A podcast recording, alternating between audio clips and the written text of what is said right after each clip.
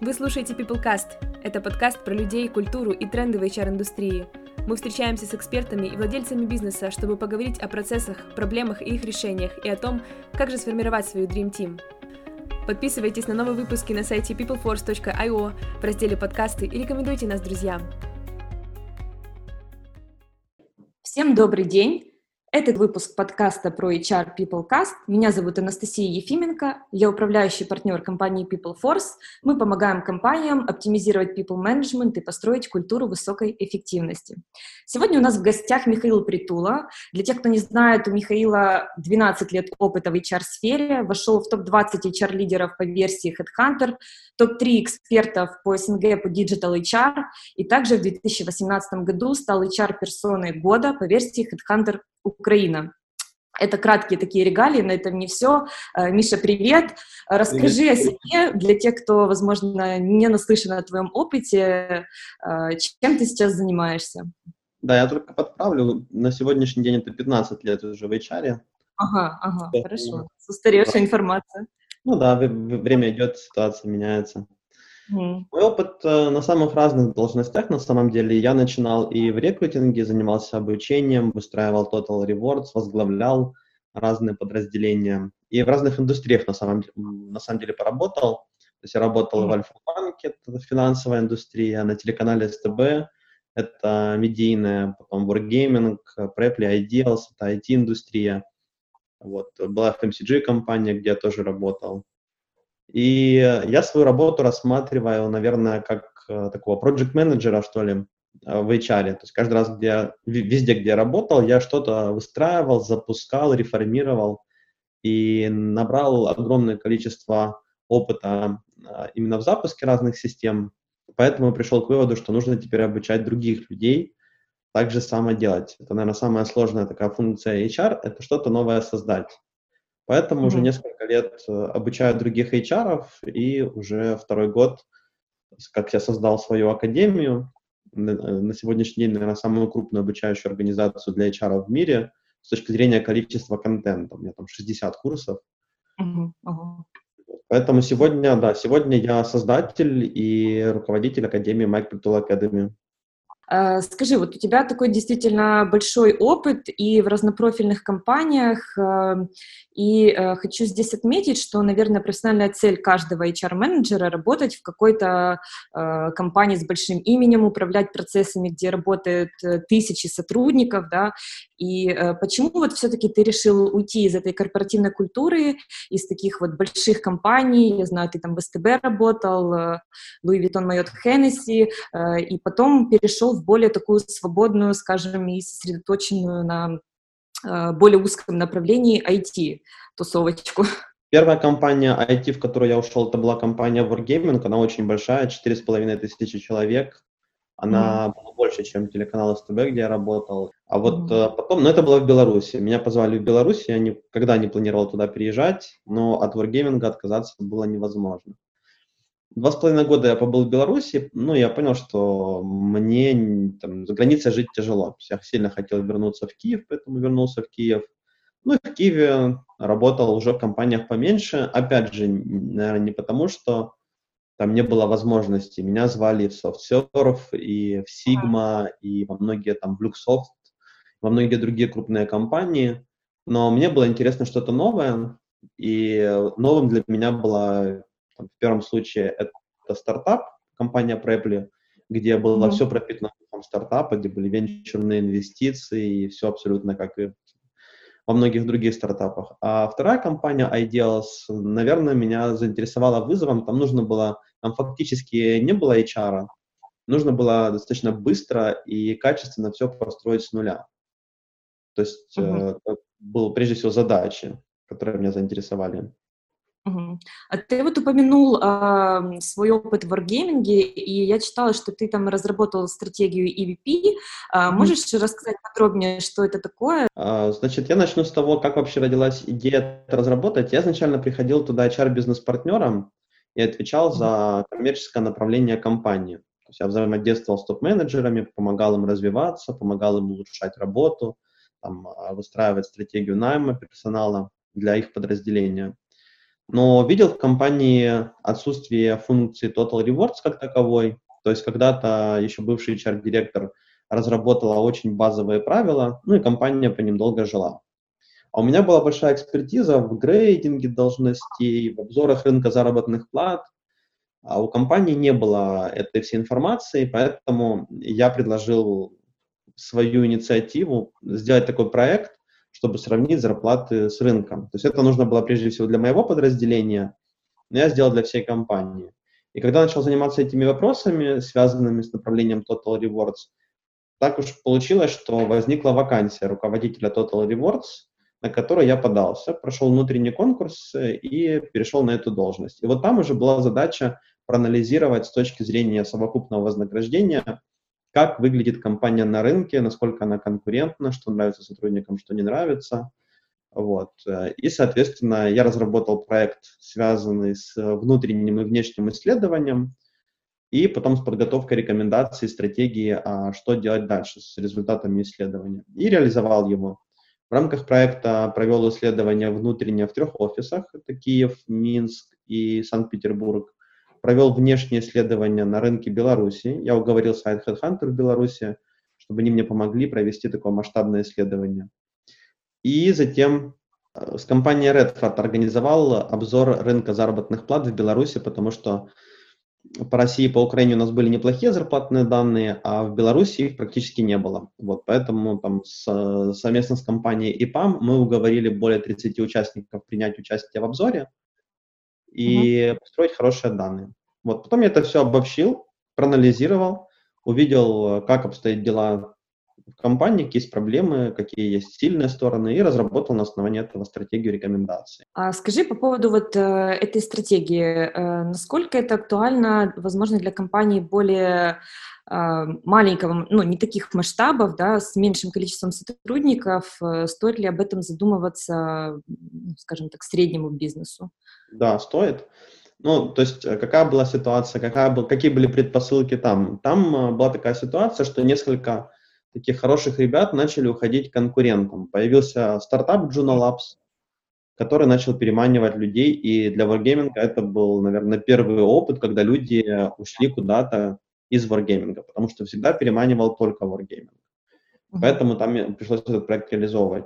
А в компаниях поменьше исследование внутреннего EVP и построение системы EVP. Давайте скажем для слушателей, EVP — это Employer Value Proposition, то есть ценностное предложение компании как работодателя.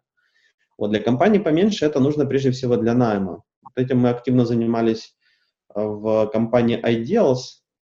Там были амбициозные задачи по найму, поэтому важно было понять, а что же может привлечь ту аудиторию, которую мы хотим иметь в компании, и какая должна быть компания. Вот. Там мы тоже этот проект реализовывали. Мы наняли исследовательскую компанию, которая провела для нас интервью с 30 такими целевыми кандидатами, которые еще не у нас, но которых мы бы очень хотели видеть с нами. И помогли нам понять, а чего же эти люди хотят, как нам вот внутреннюю ситуацию в компании отобразить э, так, чтобы она максимально соответствовала пожеланию целевой аудитории. И с помощью этого начали перестраивать компанию, усиливать ценностное предложение, и это сказалось на качестве рекрутинга. То есть для небольшой компании, если она заинтересована в очень качественном рекрутинге, в найме людей из э, компаний покрупнее, поуспешнее, то точно нужно заниматься EVP. Угу. А ты еще сказал, что вы проводили исследования и внутри компании, да, то есть среди сотрудников? Да, во всех компаниях это было внутреннее и внешнее исследование. А что вот показали исследования? Возможно, были какие-то интересные инсайты, что ты узнал нового после этого исследования? Да, вот самое интересное исследование, которое было в Wargaming, оно прошло, потому что изначально была идея такая, что люди от нас уходят, нам нужно срочно поднять зарплаты и увеличить бонусы. Угу. И на масштабах компании Wargaming э, это несколько миллионов долларов. Да? И, соответственно, моя задача была проанализировать, стоит ли инвестировать вот эти вот огромные количество денег э, в это направление или есть что-то другое, что нужно улучшить. И в результате моего исследования выяснилось, что ни зарплаты, ни бонусы не решат задачу. То есть мы по зарплате и так конкурентны, по бонусам вообще отлично, по бенефитам очень конкурентны. То есть я там досконально все исследовал, изучил, посчитал. А что требовало улучшения, это внутренние процессы компании, коммуникации в некоторых местах. То есть такие менее затратные вещи, которые на уровне организации бизнес-процессов можно улучшить. Вот, поэтому вот такой был инсайт, и это сэкономило огромное количество денег бизнесу. А, слушай, а скажи, вот э, взяла ли компания в практику проводить э, такие исследования регулярно, или ты не знаешь, не в курсе? Мне сложно говорить э, по поводу практики после того, как я ушел, не знаю, mm-hmm. не могу говорить. Ну, а ты бы посоветовал вообще э, продолжать, то есть эту практику исследований, Конечно. возможно, э, как часто ты бы посоветовал компаниям вообще проводить такие опросы и исследования? Это относится, ну вот на английском это называется uh, employee voice или employee relations. Это одна из важных функций HR-департамента — выстраивать отношения с сотрудниками. Опросник здесь один из ключевых инструментов. И есть разные виды опросников. Какие-то опросники нужны раз в год, может быть, даже там раз в два, в три года. Какие-то опросники стоит запускать ежеквартально, какие-то ежемесячно. Есть еще импульсные опросники, их вообще нужно делать э, еженедельно. То есть все зависит от цели. Но точно исследовать мнение сотрудников это критически важно, потому что э, компания, которая заинтересована в привлечении, удержании и мотивации сотрудников, она не может что-либо делать или выстраивать, не понимая потребности этих самых сотрудников. Потребности, проблемы, желания. Не знаю обратной связи, да. да, а, да. Поняла. А скажи, вот э, если уже чуть э, двигаться дальше по твоему опыту, ты работал еще в компании Preply. Э, для слушателей, которые не знают, это известная платформа американская, да, если не ошибаюсь, для онлайн-обучения. Расскажи, сколько было людей, сотрудников у вас в компании на тот, на тот момент, и а, какая была HR-команда, какие перед тобой стояли задачи в этой компании? А, только я поправлю, ребята ее называют препли. Какая была задача? Когда я приходил, в компании было 50 человек, э, ребята относительно недавно подняли инвестиции, планировали еще привлечение инвестиций и планировали расти численно. То есть цель была удвоиться за полгода, и одна из моих главных целей это было выстроить систему управления культурой и эффективностью так, чтобы удвоение численно не убило бизнес. То есть у ребят было опасение, они до этого пережили удвоение и сказали, что очень это было болезненно. То есть приходилось слишком много с каждым общаться, было много неорганизованных процессов, там, недовольства, проблем. И это было рост там с 25 до 50. И они поняли, что если еще раз это повторится на более, на более крупных масштабах, то ну, это ставит э, под угрозу вообще весь бизнес. Поэтому одна из моих таких самых главных целей была именно культура и эффективность. Команда была один человек, один HR-дженералист, которая планировала уходить. Она сильно выгорела, большая молодец, Лена Маевская. Она много чего сделала хорошего, вот. Э, но она сама не справлялась, там, объем задач рос, а помощников каких-то не было, вот. Плюс, может быть, где-то не было более такого стратегического опыта. Она молодец с точки зрения там прикладных действий, вот. Но построения таких мощных процессов, там, наверное, в ее опыте не было. Поэтому мы с ней вместе поработали где-то 2-3 месяца, потом она ушла, и я доформировал команду, я набрал несколько людей. Э, в итоге команда была где-то человек 5-6 и мы за полгода выросли в два раза, при этом у нас э, бизнес-показатели не ухудшились. Вот как они были, они, ну, компания очень быстро росла. Также удалось это все сохранить, а внутренние показатели улучшились, такие как текучесть, вовлеченность, вот это все у нас выросло. И там как раз мне удалось внедрить систему автоматизации, систему управления эффективностью, культуру описать и запустить управление культурой. Вот это вот где-то за полгода было выстроено, и потом еще полгода я это все поддерживал, пока не передал команде, как у меня осталось. Ты вот э, упомянул, что вы э, ключевые показатели, да, как-то же измеряли для того, чтобы понять э, после роста, э, какая ситуация в компании. Mm-hmm. Э, скажи, вот какие еще основные показатели, метрики вы мерили и э, э, как вообще вот э, происходил у вас процесс э, измерения этих показателей? Один из главных показателей был э, показатель внутренней лояльности, называется ENPS, Employer Net Promote Score. Потом был показатель вовлеченности, но это я уже начал его замерять, до меня его не замеряли, показатель вовлеченности сотрудников. И сроки закрытия вакансий для любой компании, которая растет, ей важно вовремя закрывать вакансии. Поэтому, если там, подвести итог, какие бы показатели рекомендовал отслеживать, это внутренняя лояльность, через ENPS меряется, вовлеченность, я вот ее с помощью Gallup Q12 люблю мерить, текучесть, хороший показатель, и сроки закрытия вакансий, то есть в количествах дней средний срок закрытия вакансий. Это, наверное, такие базовые там, ключевые метрики, которые важны. А, хорошо. А, а как вы э, работали с NPS? Э, вот вы обнаружили да, какие-то ключевые моменты, которые которые вы хотите собирать обратную связь от сотрудников, и э, дальше вы э, предпринимали какие-то действия для того, чтобы это улучшить, или вот как происходила уже э, работа после этих исследований? Мне повезло, потому что несколько исследований было до моего прихода, мне было с чем сравнивать. Uh-huh. Поэтому, когда я пришел, людей было еще мало, 50 человек, э, и вместо опросника я сделал опросник в Google Forms, но я с каждым встретился лично. То есть я не стал запускать онлайн-опросник, я решил пообщаться вживую с каждым. Это заняло примерно полтора месяца, и я с их слов записал и лояльность, и вовлеченность, и описание культуры.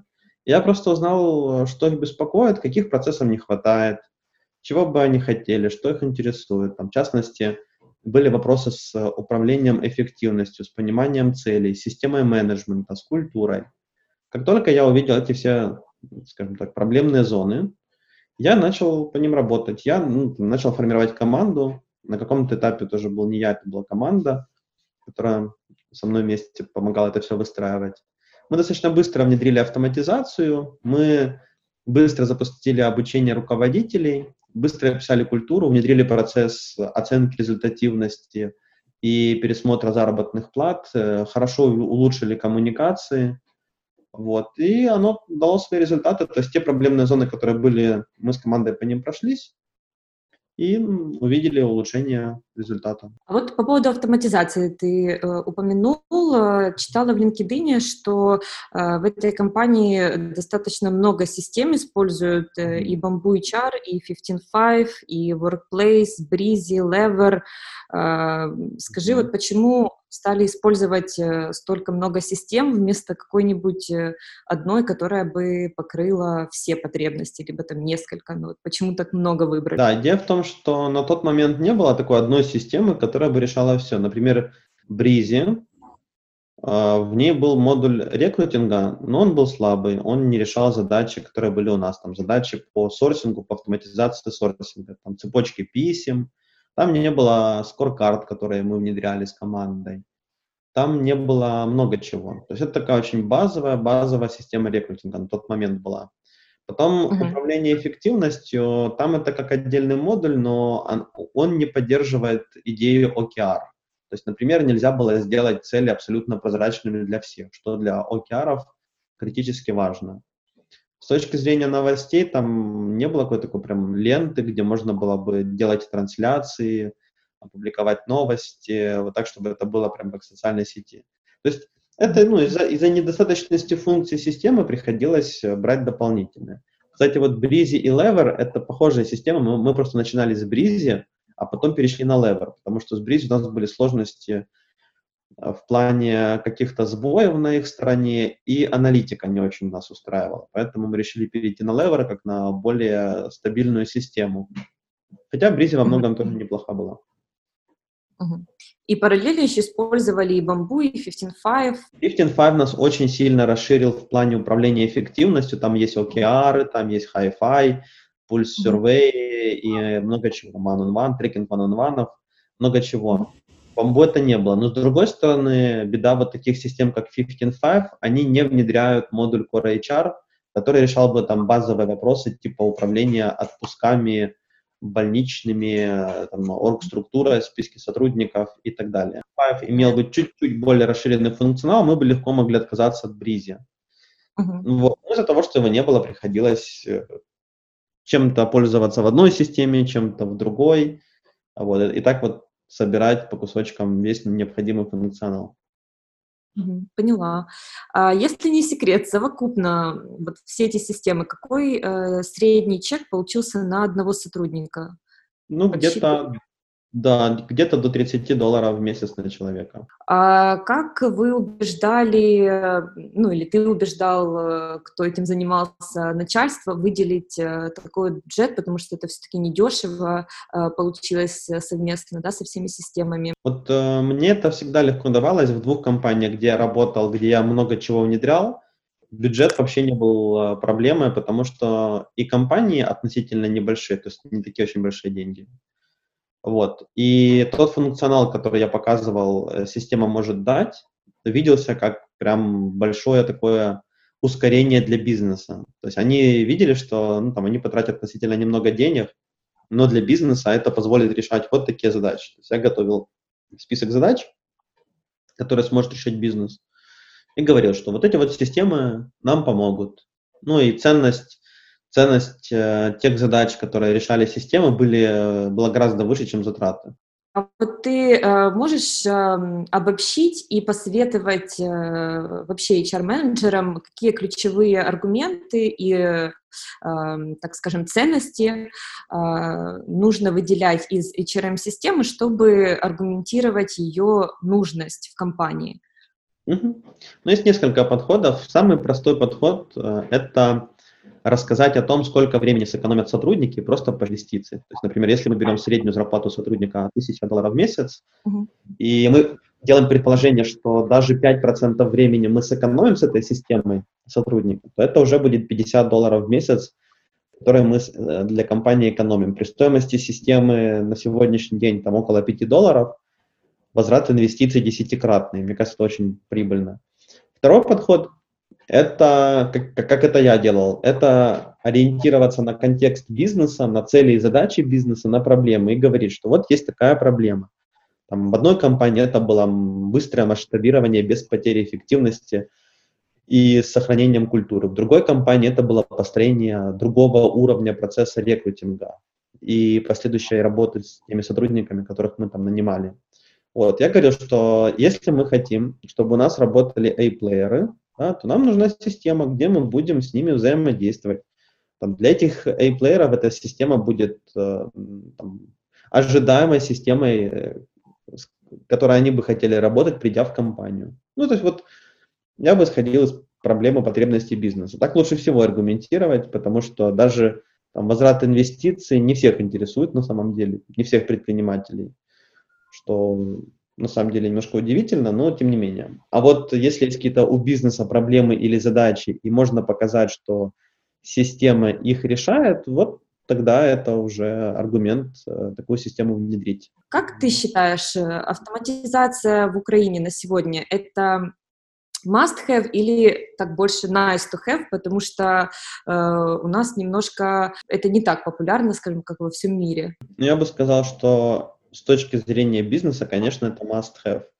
Потому что бизнес конкурирует на сегодняшний день с международными компаниями. Тут уже практически нет бизнеса, который бы не конкурировал с какими-то компаниями вне страны. С точки зрения реальности рынка, могу сказать, что для многих компаний это пока что роскошь. То есть они еще не осознали. Ну, здесь mm. просто мы говорим об уровне развития компании. Я думаю, что сейчас это все там течение одного, двух, максимум трех лет сильно поменяется. То есть те компании, которые не осознают необходимость автоматизировать, это же не только HR касается, да, это просто про уровень автоматизации в компании, про уровень Uh, уровень культуры управления бизнесом. Вот те бизнесы, которые на этот уровень э, не смогут выйти в ближайшее время, они просто закроются.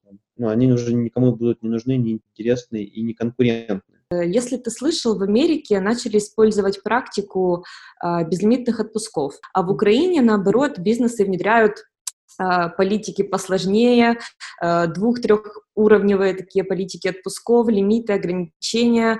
А, тоже вот э, один из примеров, наш клиент построил у себя а, вообще пятиуровневую политику отпусков для своих сотрудников.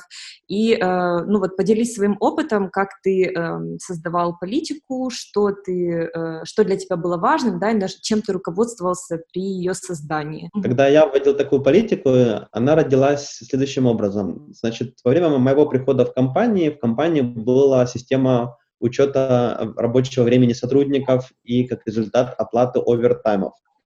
Я, я слышал много жалоб на эту систему, то есть абсолютно разных. И для меня это было странным, наличие такой системы в компании, где сотрудники создают продукт, а не продают свои часы клиенту. А потому что там, где часы продаются клиенту, это все обосновано. Там клиент хочет понимать, э, за что он платит. Поэтому мы достаточно быстро приняли решение внедрять систему управления результатами с помощью системы OKR, Objectives and Key Results. И когда компания переходит на управление результатами, ей не нужно управлять временем. То есть какая разница, сколько поработал сотрудник, если он выдал такой результат, который от него компания ожидает. Поэтому мы достаточно быстро отменили систему овертаймов и контроля времени. И как-то начали рассуждать, мол, если мы контролируем результат и не контролируем время, зачем нам вообще контролировать отсутствие на работе, в том числе отпуская больничные? Да, вот в чем эта логика?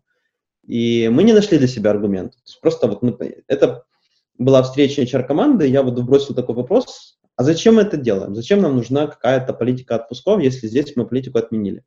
Мы не нашли ни одного аргумента преимуществ там, или плюсов в политике отпусков.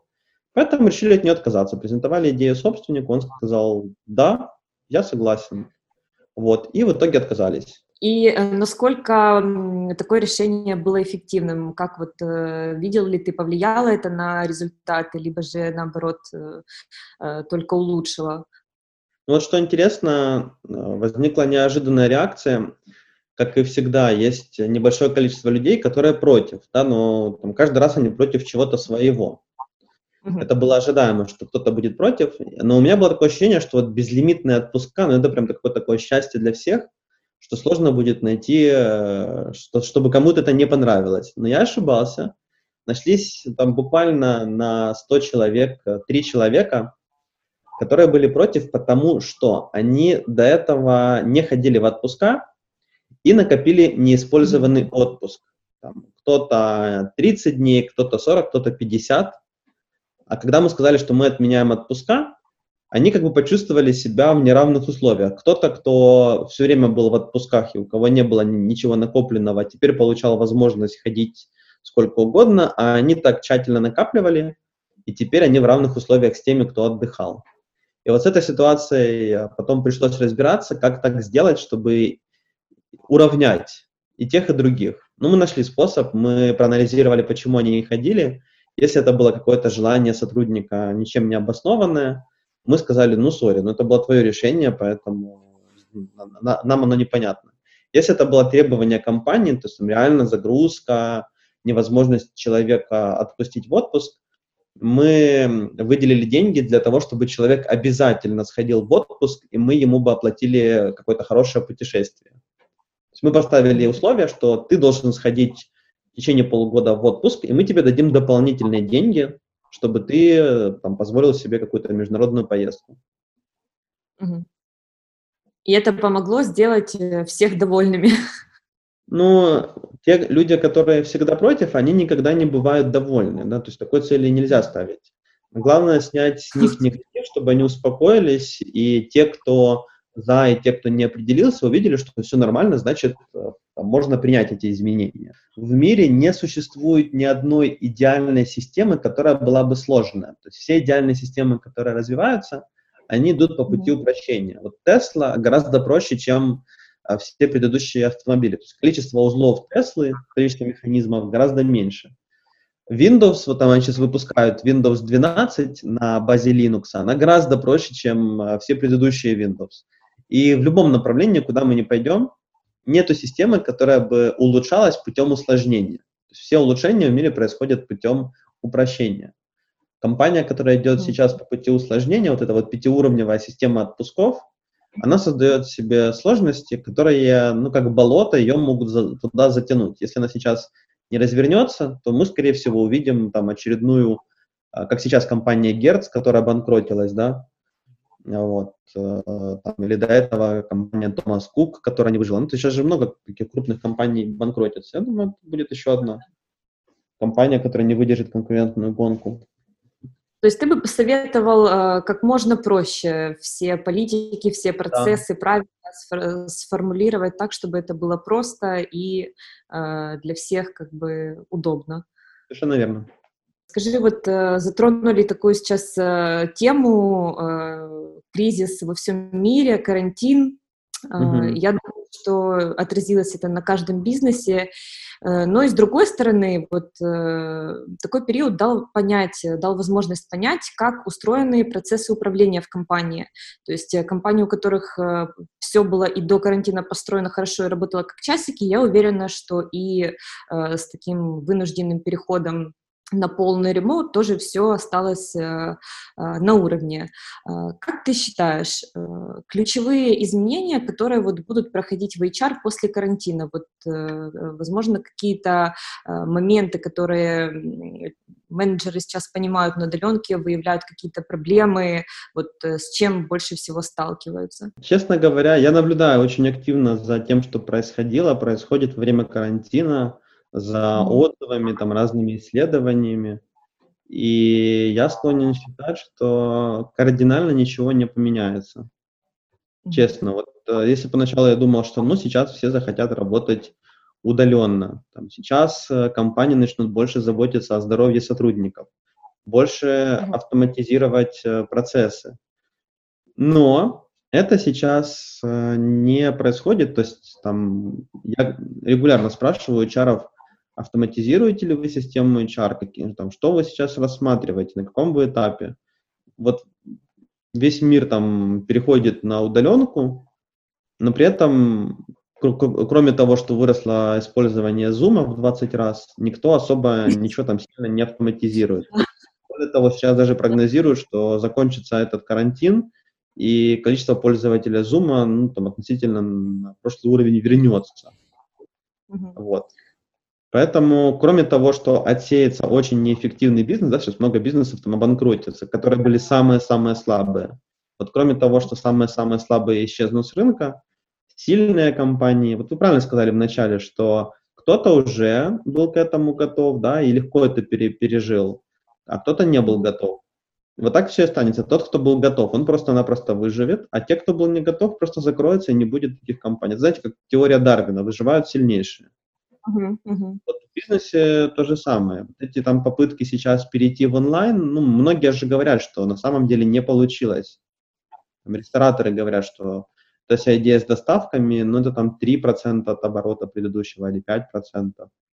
Там, uh-huh. Ну и так далее. То есть я думаю, что глобально сильно изменений не будет, кроме того, что часть неэффективных бизнесов просто исчезнет. Вот за счет этого произойдет улучшение среднего по больнице, а не за счет того, что кто-то что-то там у себя перестроит или поменяет. А на чем э, стоит э, тогда сосредоточиться после выхода из карантина? Так как вот такие кризисы, как сейчас, это на самом деле один из кризисов, э, которые происходят регулярно. Такие кризисы убивают слабые бизнесы. А слабый бизнес – это бизнес, где низкие требования к найму, низкие требования к эффективности. А так как таких бизнесов становится меньше, то в целом спрос и требования к сотрудникам растут. А вот когда уходят слабые игроки, остаются только сильные. Сотрудники, которые работали в таком бизнесе неэффективном, слабом, которые никогда ничему новому не учились, которые всегда были против всего, им сейчас потребуется чуть больше усилий, чтобы найти себе новую работу. И придя на новую работу, им придется принять новые правила. То есть там, учиться цифровым навыкам, развивать себя, обновлять свои знания. Вот это вот ключевое изменение которое произойдет, к которому нужно всем готовиться.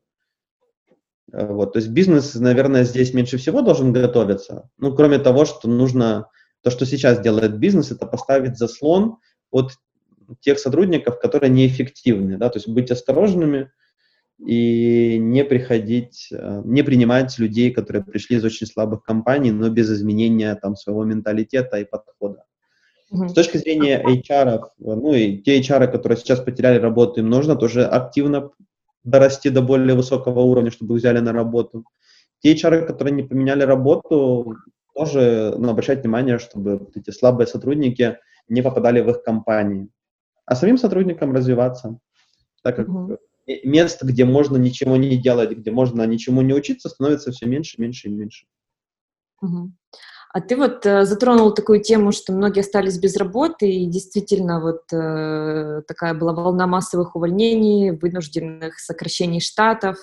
Э, вот тут такой интересный вопрос. Расскажи, Э, какие у тебя были, возможно, неординарные случаи на твоей практике при увольнении, если тебе приходилось увольнять сотрудников? Вот здесь хочу привести пример. Э, в нашей компании программист э, при увольнении, значит, попросил подарить ему жесткий диск, аргументируя тем, что он сам якобы выбирал модель, вот, э, э, очень потратил много времени и, ну, расстроился, когда мы ему, конечно же, отказали. Э, поделись своим опытом, вот, были у тебя какие-то такие кейсы? Да, вот это вот такой пример низкоэффективного сотрудника. Mm-hmm. В компании, в которой я пришел, был один сотрудник, э, который непонятно чем занимался полгода. Ну, как понятно, он там готовился к тому, что стартанет его отдел, и типа изучал системы компании, но при этом никакой пользы не приносил.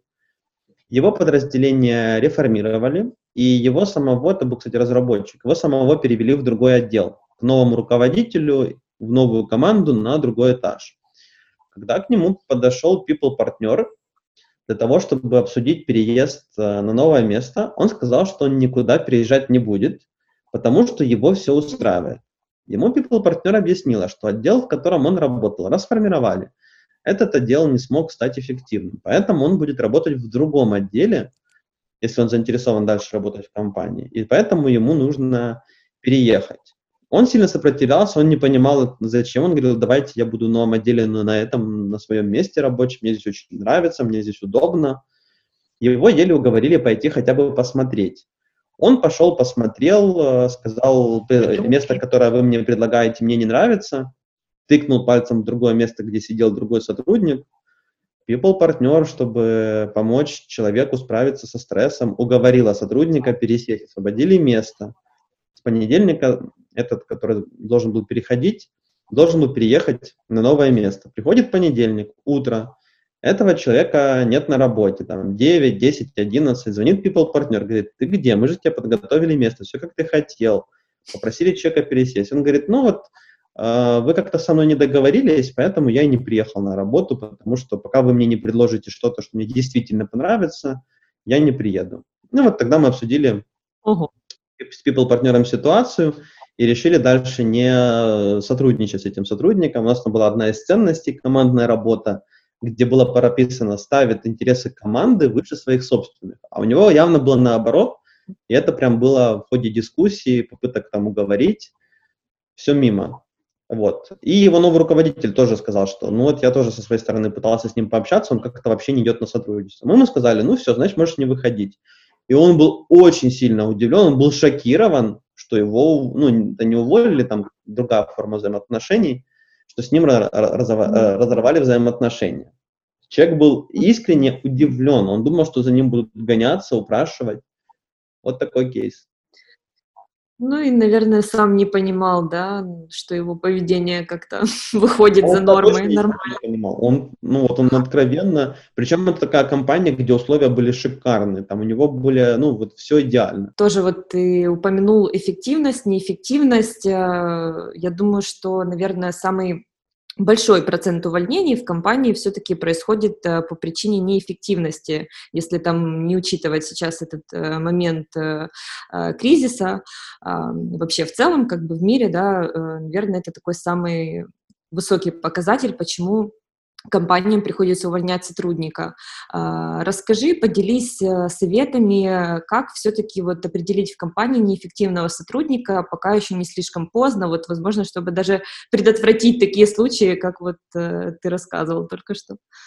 Для этого должна быть система управления эффективностью. То есть самый лучший способ – это когда сотрудникам начинают ставить цели и оценивать результат. Я лично фанат системы OKR, Objectives and Key Results, которая mm-hmm. благодаря Google получила огромное распространение, а вообще народилась в компании Intel. Потому что в рамках этой системы ежеквартально всем сотрудникам ставятся цели, сотрудники сами в этом активно принимают участие, и потом оценивается результат.